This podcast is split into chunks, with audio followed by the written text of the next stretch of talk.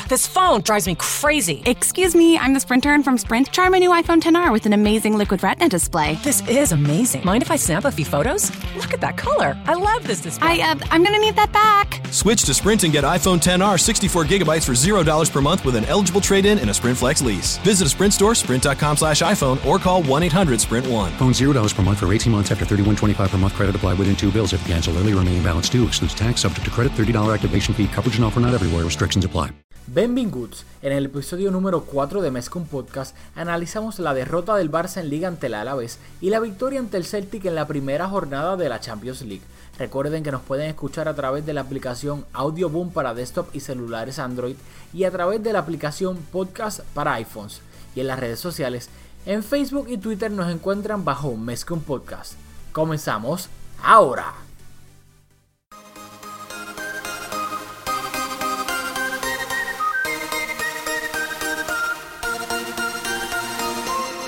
Roland, contigo empezó todo.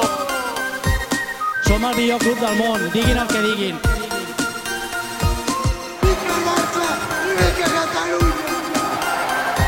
Apreteu-vos els cinc cinturons, que ens ho passarem bé. Bienvenidos al cuarto episodio de Mezcum Podcast. Les habla Rafael Lamuy junto a Julio Borras. Julio, cuéntame, ¿cómo te sientes en esta semana después de, lo- de los dos partidos del Barça? Bueno, me siento estático como Paco Alcácer. Ahorita te voy a explicar mejor por qué estático. Ay, pobre Paco. Este, ¿y no te sientes triste por la derrota contra el Alavés? Un poquito triste, pero yo creo que estático recoge mejor lo que siento. Estático en La todo que- su sentido. En todos los sentidos. damos un repasito del diccionario de español y, y vemos estático las definiciones y cómo aplican a esta situación. Perfecto. Bueno, pues vamos a recordarle al público que el Barça jugó este pasado sábado en el Camp Nou contra el Deportivo Alavés y perdió 1-2. El Barça empezó perdiendo en el minuto 39 gracias a un gol del brasileño Daverson con una asistencia de Kiko Femenía. Sí, Kiko Femenía está vivo, señoras y señores. Luego el Barça empató el partido en el minuto 46 con un cabezazo de uno de mis jugadores favoritos del Barça, Jeremy Mathieu. Asistencia de Neymar, eh, un córner y luego el Deportivo Alavés anotó el gol de la victoria. Un gol de Ibai Gómez en el minuto 64 y el Barcelona perdió 1-2 en el Camp Nou contra el Deportivo Alavés. Partido que se complicó, que no debió haber sido muy difícil. ¿Qué tal si no repasas la alineación para comenzar a discutirlo? Bueno, pues para los que no lo saben o si lo saben, como quiera, para refrescarle la mente, el Barça salió de la siguiente manera contra el Deportivo Alavés. Silicen en la portería. Eh, Marc André Ter Stegen estaba lesionado, se lesionó en los entrenamientos eh, antes del partido. Defensa, Alex Vidal de lateral derecho, Mascherano y Mathieu pareja de centrales, Lucas Digne de lateral izquierdo, el medio campo. Rakitic de interior derecho, Busquets de medio centro, Denis Suárez de interior izquierdo y arriba en la delantera, Arda Turán en la banda izquierda, Paco Alcácer, el debut de, Paco Alcácer con el Barça de delantero centro y Neymar su primer partido con el Barça esta temporada eh, de extremo izquierdo. Y en el banco, Messi, Iniesta, Suárez, Rafinha, Jordi Alba, Umtiti y Masip y los descartados, porque también hay que mencionarlo.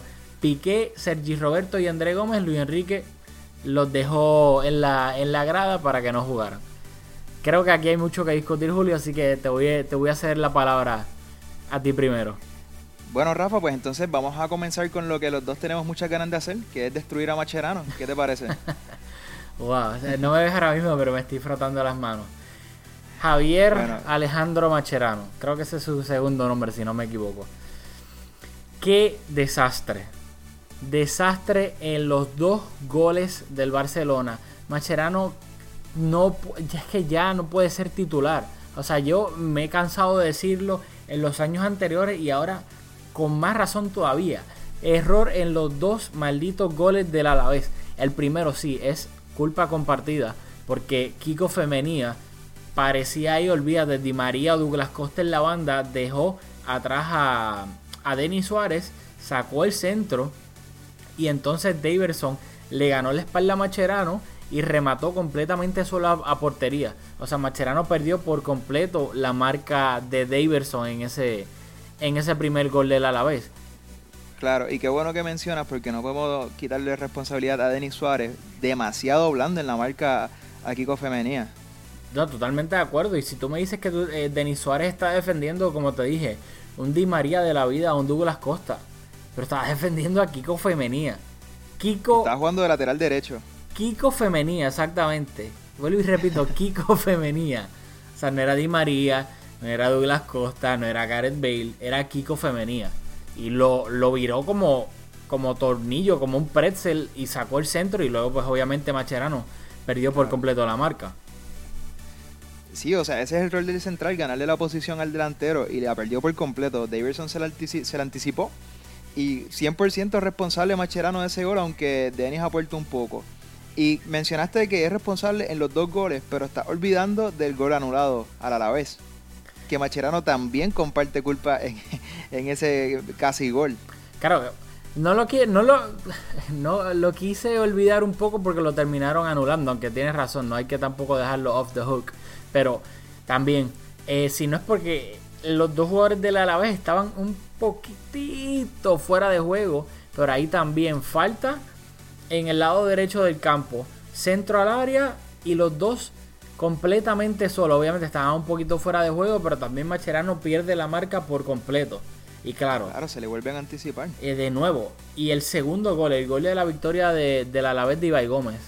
Esto es el desastre, pero es que es horrible entre Alex Vidal y Macherano. Yo no sé cuál de los dos estuvo peor en ese gol. Macherano primero que no la despeja bien. No, ni, ni le da bien al balón, que eso es lo único que tú pensarías que Macherano no tiene ningún problema haciendo, que es despejando el balón. Pues no, también tiene problemas en eso. No lo despeja bien, el balón se queda dentro del área. Y luego Ibai Gómez parecía, olvídate, Ronaldo el fenómeno. Se le fue a Alex Vidal y a Macherano dentro del área como tres veces y terminó definiendo para vencer a Silesen. Y es que te lo digo, es un desastre. Los y Alex Vidal. Ay, Dios mío, Alex Vidal. Háblame, Julio, porque me, me estoy molestando y voy a hablar malo aquí. Bueno, para dar un poco de contexto, es una jugada donde en principio no hay peligro, una jugada, un balón alto, despejado, Macherano trata de despejarlo, hacer una jugada, repito, de rutina, se equivoca, el jugador del Alavés coge el balón, me parece que ya dentro del área, sino casi dentro del área grande, entonces Alex Vidal, que le tengo que tirar la toalla, como decimos acá en Puerto Rico, quizá obviamente no esperaba que Macherano hiciera, cometiera el error que cometió, entonces pues ya cuando trata de recuperar, hace el ridículo, hace una un challenge a mitad, a media, se le da la espalda al balón. Bueno, un desastre total, parecía una pachanga. No, a mí es que no quiero dejar de, de, seguir dándole a Macherano, pero también quiero usar esto para comentar el partido de Alex Vidal como lateral derecho, que es un desastre, es malísimo. O sea, y, bueno, ajá, cuéntame, que, que, no me digas que ahora te vas a convertir en el, en el abogado de Alex Vidal, eso es lo que me faltaría.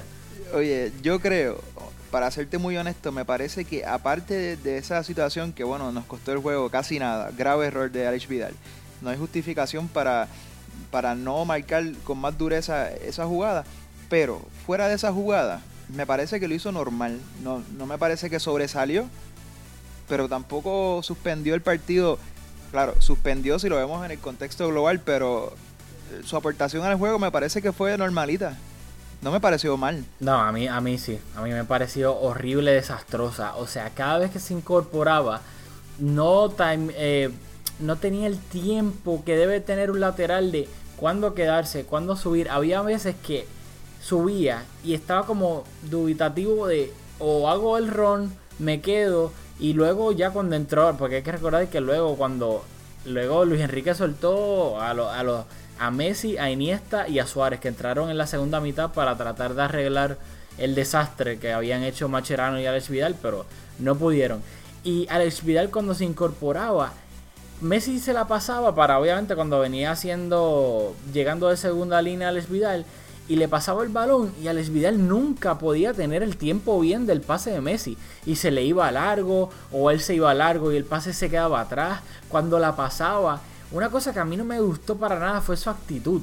Cuando pasaba el balón, o sea, pases sencillos hacia la izquierda, era como, como sin ganas, pasando el, el balón desganado, así la pasaba de lado, no lo hacía como que con una intención de, de, llegar, de llevar el balón bien. Los centros, tanto que nos quejábamos de Dani Alves, los terminaba dañando la jugada al final, mandando el centro a yo no sé dónde.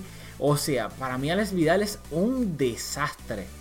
No comparto tu opinión para nada de que fue normalito. Normalito, normalito a veces era Douglas.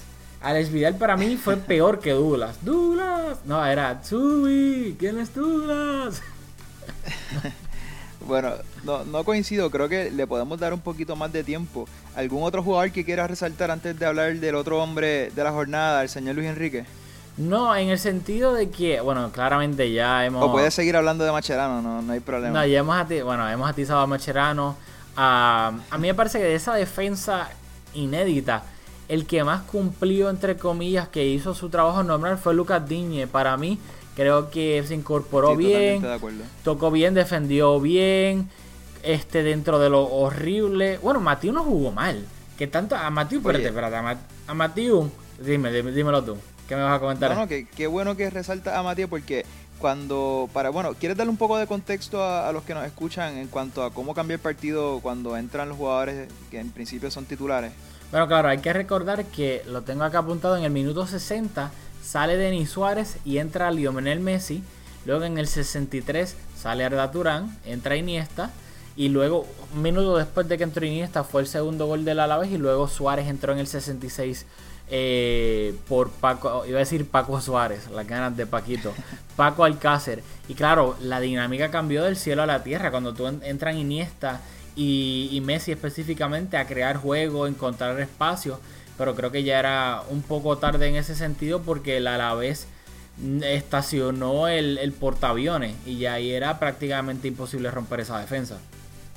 Claro, bueno, pues con ese contexto y para apoyar tu punto que estaba resaltando la actuación de Matías, cuando el juego cambia, el Barça se le ve encima a la vez. Eh, fue notable la, participación de Matías cortando jugadas en el medio campo, bien adelantado en el campo. Eh, cada vez que la jugada se rompía y a la vez trataba de salir, ya sea despejando o por abajo, fundamental Matías eh, recortando balones, interceptando balones para luego formar otra jugada ofensiva del Barça. ¿Te diste cuenta de eso? Sí, me, me encanta que resalte eso, porque Matías yo pienso que es un easy target. Cuando Matías hace un error, es jaja, Matías tiene 80 años, fuma, jaja, vamos a reírnos de Matías. Pero cuando Matías juega bien, exacto, fuma también. Cuando, y pero cuando Matías juega bien, que yo pienso que es muchísimas veces, especialmente cuando juega de central, nadie resalta eso.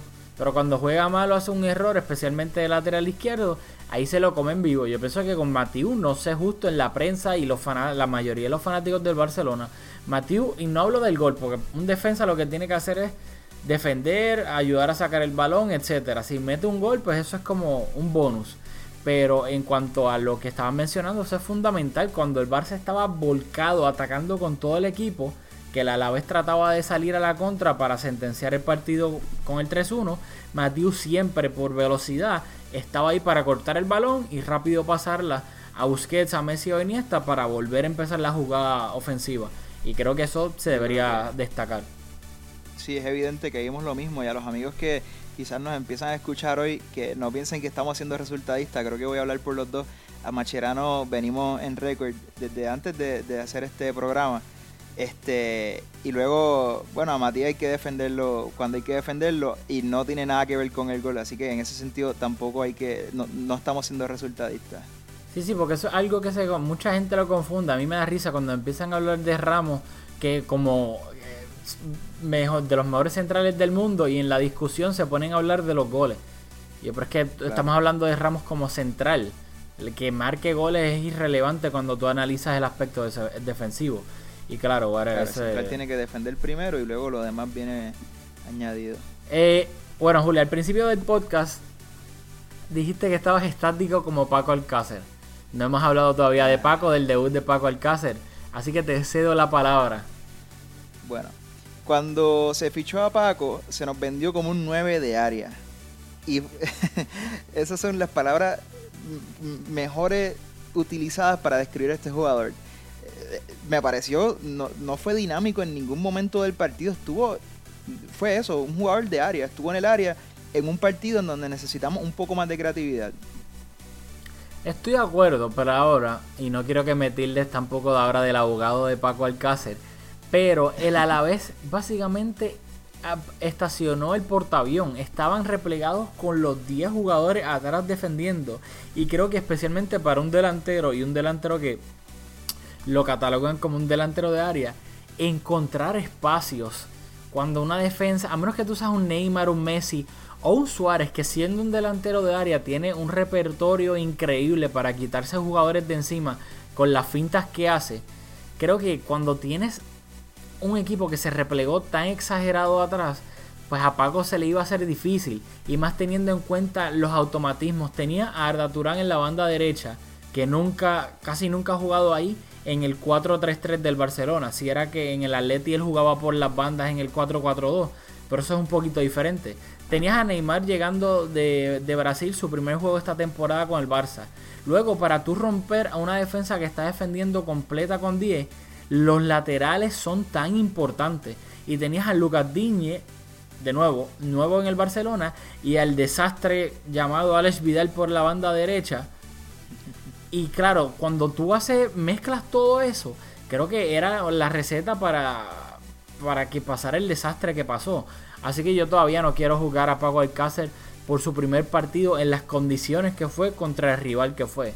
Así que yo a Paco le doy, mira, como en, Mario Brothers, le doy un, honguito para la, que tenga una vida de más.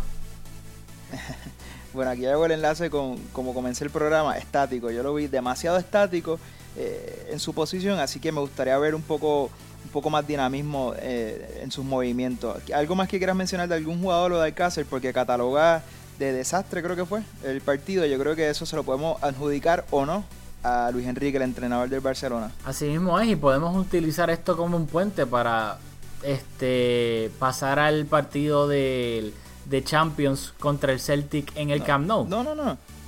No, no, no te me adelantes porque yo, si no tienes algo que decir de Luis Enrique, yo tengo, voy a hacer un planteamiento aquí en defensa del entrenador. Bueno, yo lo que tengo que decir de Luis Enrique, ya que no quieres todavía que quieres quedarte aquí un poquito más, que yo vi muchas críticas a la alineación de Luis Enrique y creo que algunas son merecidas y otras creo que son un poco usan mucho la demagogia. No, que si la delantera. Yo creo que los cambios en la delantera eran circunstanciales. Messi tenía molestias, empezó en el banquillo. Se le critica si lo pone, se le critica si lo deja en el, en el, en el baño, en el banco. Y Luis Suárez también venía de dos partidos fuertes en las eliminatorias sudamericanas. Así que yo pienso que la delantera era. Había que hacer los cambios. Yo creo que eso yo no lo critico. El mediocampo, a mí me parece un mediocampo bien bueno. Busquets, Rakitic y Denis Suárez. Y la defensa es donde ahí yo creo que se equivocó eh, Luis Enrique. Porque tú tenías a Piqué, lo dejaste en la grada. Tenías al nene, un Titi en el banco. Sergi Roberto lo dejaste en la grada también. Y pusiste una defensa completamente nueva. Protegiendo, o entre comillas, no protegiendo a Silesen, que era su debut en el Camp Nou. Su debut con el Barça. Por la lesión de Ter Stegen. Cuando tienes un portero nuevo lo tienes que arropar. Y si en vez de arropar lo pones una defensa inédita con los desastres de Mascherano y Alex Vidal, y ahí yo creo que la crítica, mi crítica a Luis Enrique sería la defensa en la alineación. Bueno, pues me encanta que lo analizaste línea por línea. Creo que hace unos puntos excelentes. Estoy de acuerdo en todo, menos en cuanto al portero, partido contra el Alavés en casa.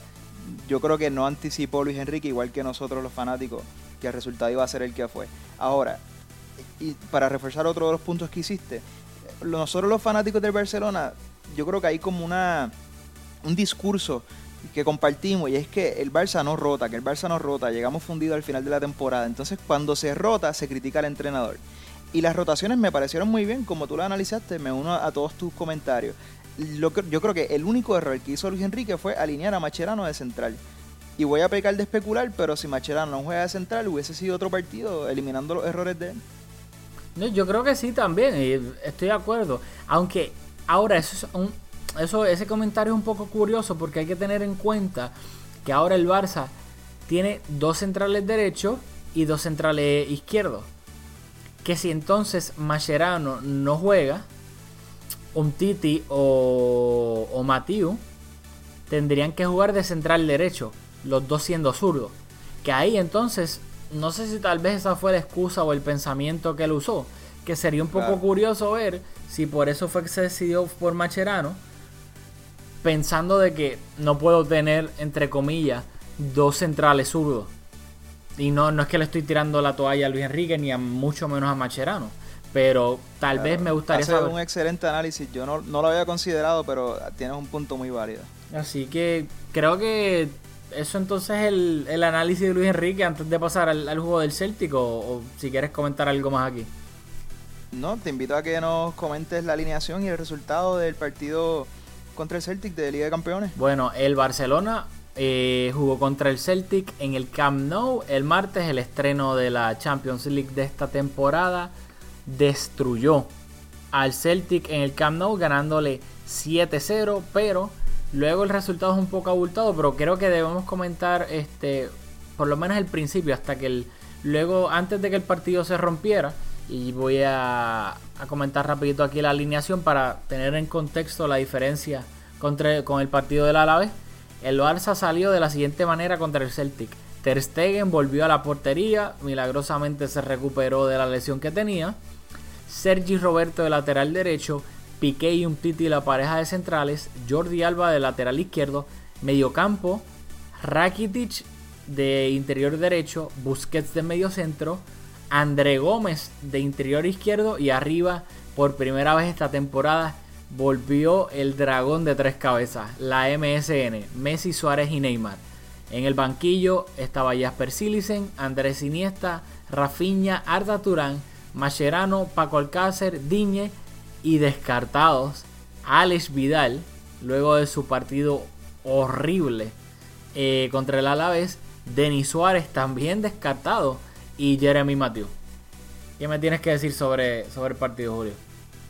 Bueno, en un partido así con un resultado tan contundente es difícil sacar conclusiones porque yo creo que luego de, de un momento los jugadores ya eh, bajan la- las revoluciones, aunque el resultado no demuestra que el Barça bajó las revoluciones en ningún momento, pero se dan como por ejemplo el, gol de Luis Suárez que parece de- de pachanga, que la baja con el pecho entre el área y, y chuta, eso parece un gol de entrenamiento, así que en ese sentido el análisis va a ser un poco superficial, mi análisis por lo menos, porque bueno, un juego como este no está para sacar conclusiones.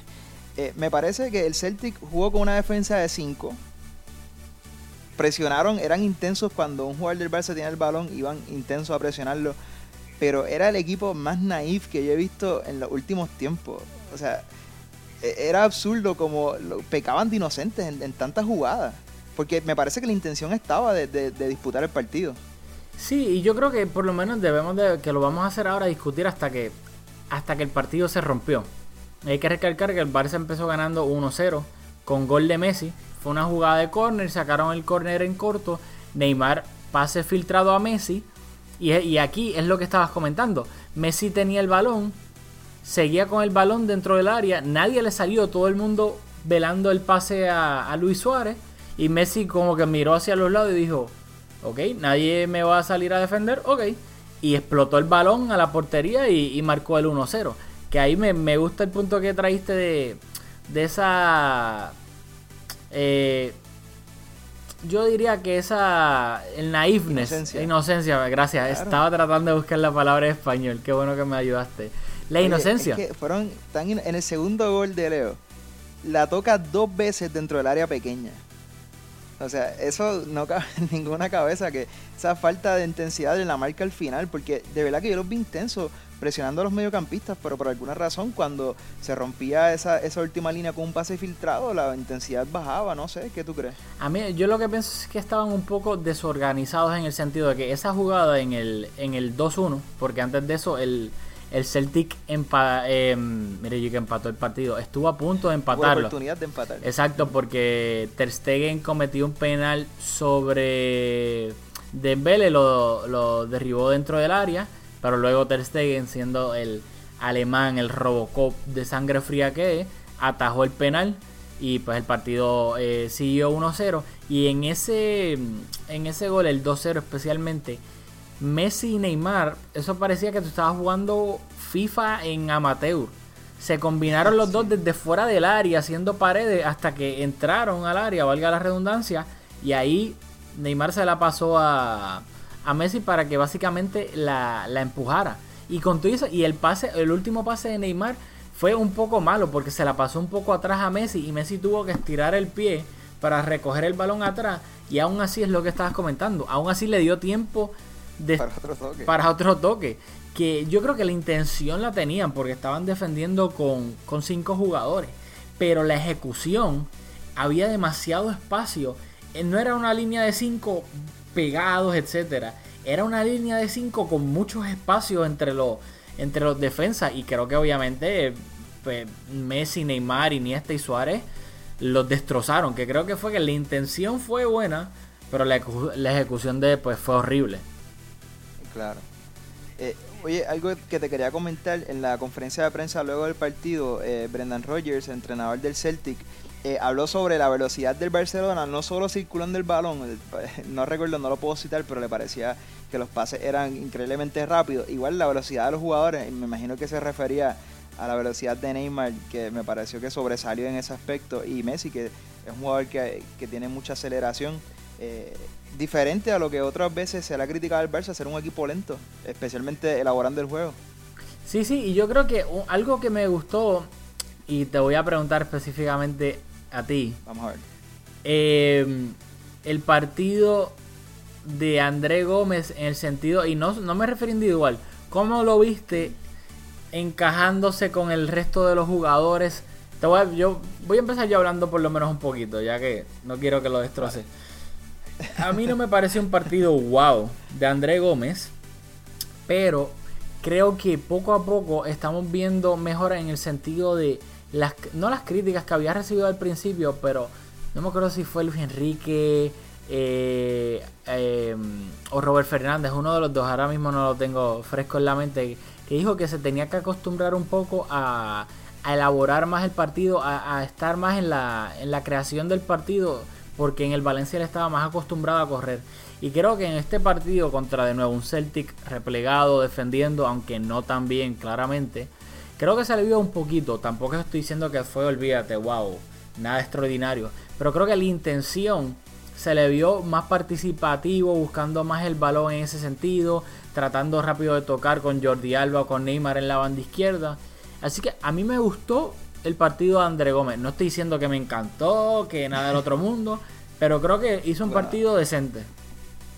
Yo creo que sé por qué me estás diciendo eso, porque hubo un momento en el partido, no sé si, si, si lo estás diciendo por esto, si recuerdas estos instantes en el partido donde tocaba de primera y se veía bien natural, parecía Busquets tocando de primera y dije, contra, esto es algo, o sea, esto es una evolución, me, me gusta lo que voy viendo. Pero luego como que esos toques de magia desaparecían y me parece que, que el juego pasa por él, pero él no pasa por el juego, él no, no le pone su marca al partido, no, no añade, tú puedes poner yo creo que cualquier otro jugador del Barça en esa posición y tiene más influencia sobre el juego. Y él no es que lo haga mal, pero es que no aporta nada, es insignificante su participación. Y me parece que en este juego también, así que no, no trataste de hacerme el puente para que lo defendiera un poco, pero todavía está en mi lista negra.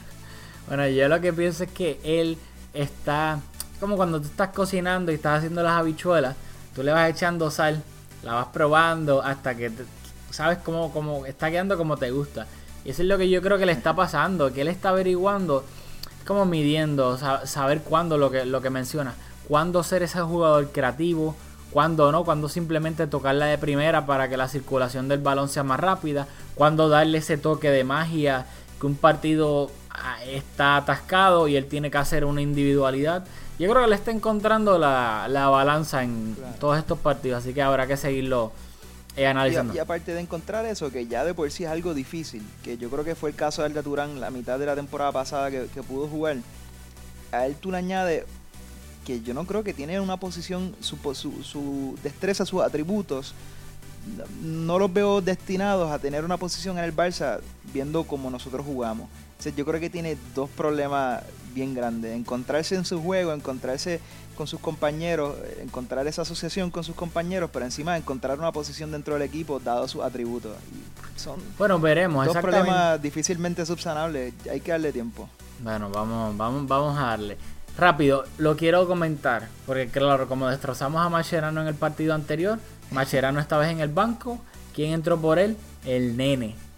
El nene Samuel. Samuel Untiti. Sí, esto es un partido que claro, el Celtic estaba replegado, tampoco es que tuvo que hacer tantas acciones defensivas, pero el Alavés tampoco fue un equipo que atacó al Barça ni nada mucho, ni, ni mucho menos, también estuvo replegado, fue la misma intención. Y Mascherano hizo los papelones que hizo. Aquí un Titi me encanta, tiene un criterio con el balón, una técnica buenísima, baja de pecho el balón, eh, sangre fría, mueve el balón rápido, es un jugador también rápido él como tal que se anticipa al mediocampo si hay que cortar un balón, o sea, yo estoy enamorado de un Titi. Bueno, yo comparto tu, tu entusiasmo por un Titi, pero no en este partido en particular. Como dije al principio, un partido con el resultado así tan abultado, resaltaron en defensa, cuántas veces tiraron, no, no tengo la estadística, pero seguramente no atacaron mucho al Barça, así que voy a dejar que, que me quedo con tu conclusión. Sí, sí, no, no, pero yo lo... Y lo, mi- Lo que sí te... te- ajá. Ajá, que yo creo que mis halagos se- son en contexto, yo diría como hasta el 3-0, porque ya de, nue- de luego el partido se rompió y claro, yo pienso que es estúpido analizar la, el rendimiento de un jugador cuando el partido estaba 4-0, 5-0, 6-0, porque ahí es irrelevante, ya el partido estaba sentenciado. Pero, pero me gustó lo que vi de un Titi de nuevo en cuanto a esos detalles cuando el partido todavía entre comillas estaba, estaba vivo. Muy bien, quiero, quiere, quiero resaltar yo el partido, el partido no, el golazo de Iniesta, que me hizo recordar ese golazo contra Chelsea en Stamford Bridge, también en Liga de Campeones. Yo creo que Iniesta tiene que hacer un hábito de pegarle de primera siempre que le llegue el balón, porque cuando lo hace mete unos golazos. Y no hay que ir tan lejos, aunque claramente el gol de Iniesta en Stamford Bridge fue, o sea, en la historia, estará para siempre en la historia culé, sino el que en el pasado clásico en el, en el Bernabéu, también, de primera en el borde del área, le pegó un riflazo y venció a Keylor Nava.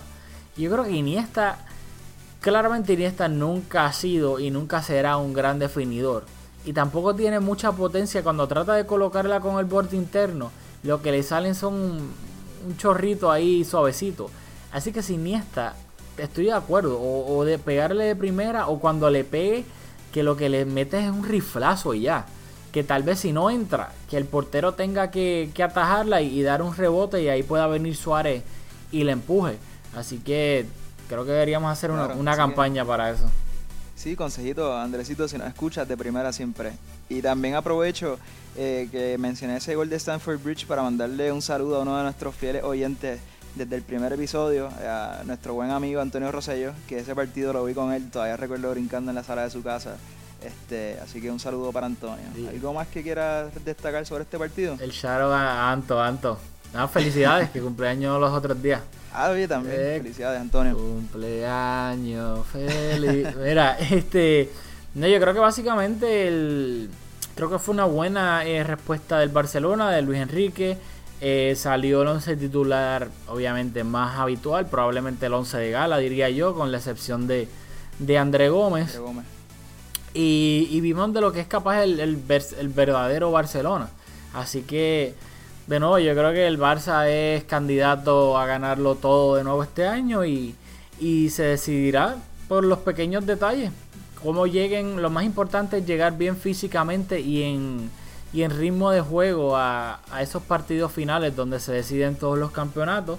Y creo que, que claro, eso, aunque no, no tenemos una bola mágica, que es, es imposible de, de predecir ahora cómo va a llegar el Barça a abril o a mayo. Pero por lo menos ahora creo que me encanta todo lo que he visto, a pesar de la derrota, que creo que fue una derrota circunstancial que no debe de preocupar absolutamente a nadie. Bueno, claro, si juega Macherano o Alex Vidal, pues sí, pero Muy bien, estoy de acuerdo. Eh, seguimos optimistas en todas las competencias en que estamos participando. Yo creo que es una buena nota para terminar el programa. ¿Qué te parece si nos despides? Espera, espera. An- Antes, antes, antes de, de terminar. Quiero que para que quede en récord, para que quede en récord. Creo Vale. que el Barça tiene, no debe, tiene que en el mercado de invierno ir por un Espérate, esto está calientito, calientito. por un lateral derecho. Y no lo digo por Sergi Roberto, porque es que creo, Sergi Roberto creo que debe ser el lateral derecho y se lo ha ganado y me, me ha encantado. hasta- que no hablamos de Sergi Roberto en este partido, pero a mí me encantó incorporándose, tocando, defendiendo, me, me- me encantó. Pero son, son palabras contundentes. El Barça no, no es un club que habitualmente ficha en el mercado de invierno. Lo sé, pero creo que tiene que hacerlo. Porque a la que Sergi Roberto le dé fiebre, le dé diarrea, lo que sea. Alex Vidal es, repito, horrible, desastroso de lateral derecho. Y fue un desastre contra el Alavés en el Camp Nou. Imagínate a Alex Vidal contra Douglas Costa en la Champions League o contra Cristiano en un clásico. O sea, yo creo que el Barça tiene, pero de que urgente, y eso es algo que no se habla en ningún lado, tiene que ir por un lateral derecho, ya sea un veterano o lo que sea, yo no sé. Pero Robert Fernández tiene que ir por un lateral derecho porque Alex Vidal, lo digo ahora y contundente, Alex Vidal no puede jugar en el Barcelona de lateral derecho. Contundentes palabras de Rafael Damoy. Así mismo es, lo siento, pero ya que es que No, quiero, no lo esperaba, no lo quiero esperaba. que quiero que quede en récord por si me guayo, pero está en récord. Pero el Barcelona tiene que ir por un lateral derecho, porque no hay, no hay otro. Si Alex Vidal no juega y Sergi Roberto está lesionado, ¿quién va a jugar ahí? Macherano. Nadie. El Rafinha, un invento o algo así, o sea, no. Hay que ir por un lateral derecho. Robert, ya sabes, estás advertido. Ay, ay, ay. Bueno, llegamos ya al final de Mezcum Podcast. Cubrimos los dos partidos. No sé cuánto nos tardamos, pero yo creo que esperamos llegar a la marca del minuto 30. Si no, seguiremos tratando. Y así que ya saben, nos pueden escuchar a través de Audio Boom para desktop en su computadora, en su laptop, en su ordenador, como le llamen de donde ustedes sean. En celulares Android también bajan la aplicación que se llama Audio Boom. Nos encuentran ahí bajo Mezcum Podcast. Y si tienes un iPhone, que es probablemente la mayoría del planeta Tierra, el iPhone ya trae la aplicación que se llama Podcast con esa al final. Ahí buscan Mezcum Podcast y le dan subscribe. Y también nos pueden encontrar en las redes sociales para estar pendiente tan, tan pronto salga el episodio nuevo. Los pondremos ahí en las redes sociales. En Twitter nos encuentran bajo Mezcum Podcast. Ahí nos dan follow y nos siguen. En Facebook nos dan like bajo Mezcum Podcast. Así que ya saben, Corillo, no tienen excusa. Y nos vemos luego del partido de este sábado del Barcelona contra el Leganes. Y recuerden que Vizca el Barça y Vizca Cataluña.